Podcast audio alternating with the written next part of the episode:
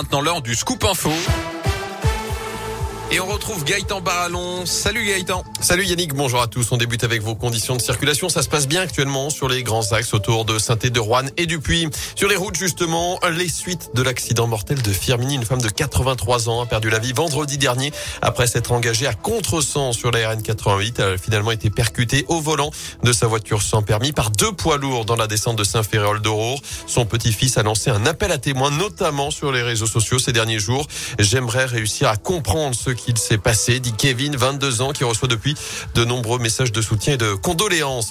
Dans l'actu également, les œuvres du père Rib seront bel et bien retirées à Gramont. C'est ce que nous a confirmé le maire de la commune après cette réunion publique organisée mardi soir en présence de l'évêque de Saint-Étienne, Monseigneur Sylvain Bataille, qui s'est dit surpris après les nombreux témoignages recueillis. Une soirée qualifiée de douloureuse par l'évêque stéphanois. Plusieurs témoignages, notamment d'agressions sexuelles commises par ce religieux également peintre décédé il y a près de 30 ans désormais.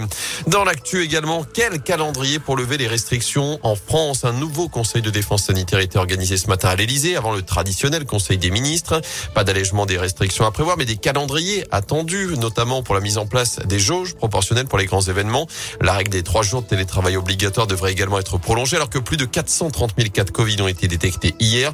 Dans la Loire, les indicateurs continuent aussi d'augmenter, notamment près de 30% des tests sont positifs dans le département. À ce propos, une première depuis le mois de novembre. Le nombre de tests est en baisse. En France, 11,3 millions de PCR et antigéniques ont été validés du 10 au 16 janvier, contre plus de 12 millions la semaine précédente. Un chiffre aussi dans l'actu, moins de 2% des enseignants font grève aujourd'hui, d'après le décompte du ministère de l'Éducation nationale.